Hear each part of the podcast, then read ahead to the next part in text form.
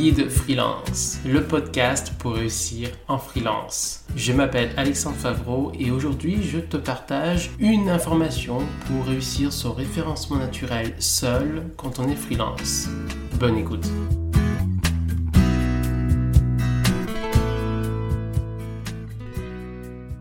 Pourquoi faire du référencement naturel? Tout d'abord, le référencement naturel permet de trouver des clients. C'est la principale difficulté quand on est freelance. Il est difficile de trouver des clients. Donc justement, le référencement naturel est un des moyens importants pour trouver des clients avec notamment le réseau. Les prospects recherchent beaucoup les prestataires en faisant des recherches sur Google. C'est un réflexe très fréquent et les freelances qui sont bien positionnés sur Google récupèrent beaucoup de prospects. Donc, quand on est freelance, le référencement naturel est un très bon moyen de trouver des clients. J'ai tendance à dire que c'est le deuxième meilleur moyen de prospection après le réseau. On peut aussi penser aux réseaux sociaux, qui est un très bon moyen de trouver des clients, mais c'est bien plus complexe, bien plus aléatoire et ça dépend beaucoup bah, de l'activité et ça prend beaucoup de temps. Beaucoup plus que le référencement naturel si vous le faites bien. De plus, le référencement naturel, c'est pas forcément quelque chose de très difficile. Faire du référencement naturel quand on est freelance n'est pas si difficile qu'on pourrait le croire. Hein. Ça dépend de la concurrence qu'il y a sur ton activité de freelance. Ça dépend de la concurrence que tu as sur ton rayon géographique, là où tu es freelance. Ce moyen de prospection, qu'est le référencement naturel, ne nécessite pas forcément un travail continu dans le temps. Tout dépend de la concurrence, tout dépend du besoin.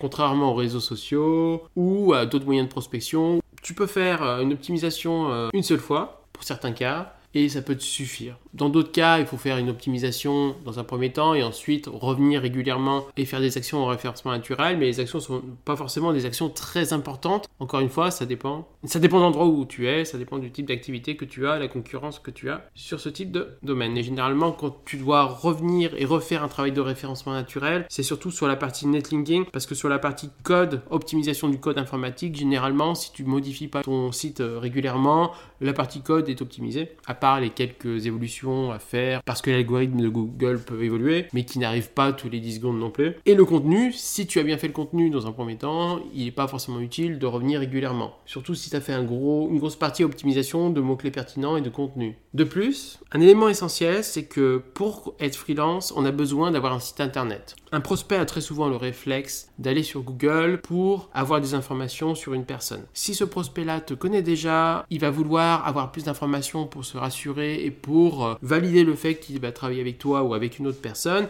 Donc il va aller sur Google pour rechercher des informations et pour se rassurer, pour vérifier que tu es la bonne personne pour son besoin. Donc il va aller sur ton site internet. Tu as l'obligation, du coup, de nos jours, d'avoir un site internet pour avoir une vitrine de ton activité. Tu as un site internet, parfois tu l'as fait toi-même, parfois tu l'as fait faire avec un coût plus ou moins important, hein, plusieurs milliers d'euros, parfois alors autant le rentabiliser. Parce qu'un site internet où tu n'as pas fait de référencement naturel, c'est un site internet qui sera visible par les gens à qui tu as donné ta carte de visite et par les gens qui te connaissent et qui veulent vérifier des choses, mais ce site internet sera aucunement visible par des gens qui ne te connaissent pas mais qui veulent rechercher des prestataires comme toi. Par exemple, si tu es photographe à Rouen, quelqu'un recherche un photographe à Rouen mais ne te connaît pas, si tu n'es pas bien positionné en référencement naturel, il ne va jamais avoir le réflexe de te contacter. Alors que si tu fais du référencement naturel et que tu te positionnes bien sur un mot-clé pertinent lié à, à, photographe Rouen, par exemple, évidemment, ça sera beaucoup plus logique qu'il te contacte. Donc ça permet de rentabiliser un site internet qui t'aura coûté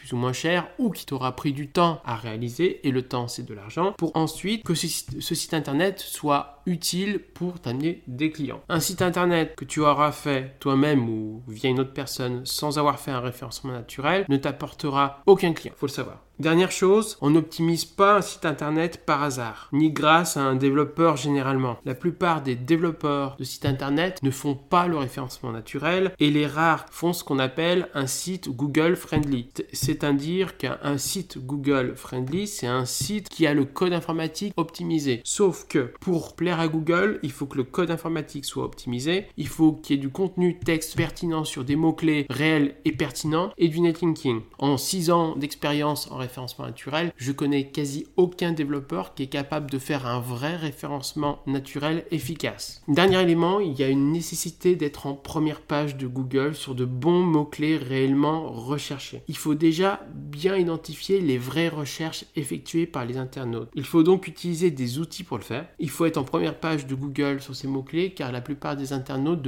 ne vont pas plus loin que la première page de Google lorsqu'ils font une recherche. Ils vont en première page de Google, s'ils trouvent un prestataire pertinent, ils vont rester sur cette première page de Google et s'ils ne trouvent pas de prestataire pertinent, ils auront plus le réflexe de modifier la recherche que d'aller en seconde, troisième, quatrième page. Et sans avoir fait du référencement naturel, et j'aurais tendance à dire sans avoir fait appel à quelqu'un de compétent en référencement naturel, il serait très chanceux d'être en première page de Google. Voilà pourquoi faire du référencement naturel pour rentabiliser son site internet, pour avoir des prospects grâce à son site internet et sachant que le référencement naturel est selon moi le deuxième meilleur moyen pour un freelance d'avoir des prospects après le réseau.